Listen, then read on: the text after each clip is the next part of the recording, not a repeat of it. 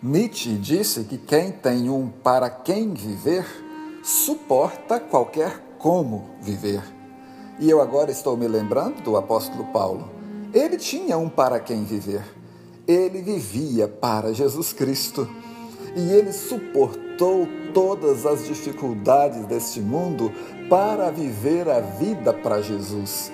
Ele enfrentou o martírio, ele enfrentou apedrejamento, ele sofreu naufrágio, ele foi surrado publicamente, mas nada disso impediu de continuar, porque ele encontrara um grande valor, um grande tesouro, e esse tesouro era Jesus, e ele viveu para Jesus. Ele sofreu por Jesus porque valia a pena. Ele fez um grande negócio. Para ter Jesus, ele abriu mão de todas as coisas. Eu quero dizer para você: faça isso também, entregue-se a Ele e vive para Ele.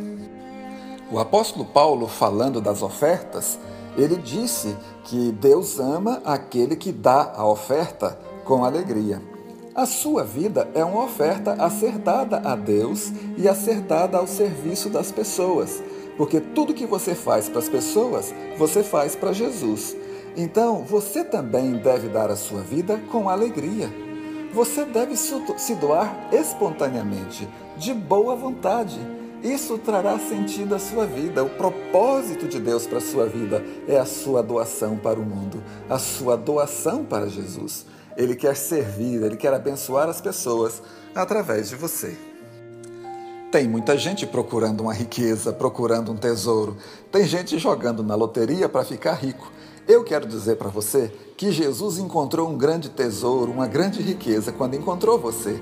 Ninguém viu valor em você, mas quando ele olhou para você, ele sabia que você tinha valor. Agora você tem que aprender com Jesus. Olhe para as pessoas e veja o valor que elas têm. Você pode estar procurando tesouros em lugares muito distantes e o tesouro pode estar do seu lado, porque você não está observando bem aquele filho, você não está observando bem aquela mulher, você não está observando bem aquele homem. Se você olhar com o olhar do coração, com o olhar do Espírito Santo, você verá um grande tesouro, um grande valor, e você verá que vale a pena viver a vida para servi-lo, dedicar a essa pessoa e dedicar-se a Deus.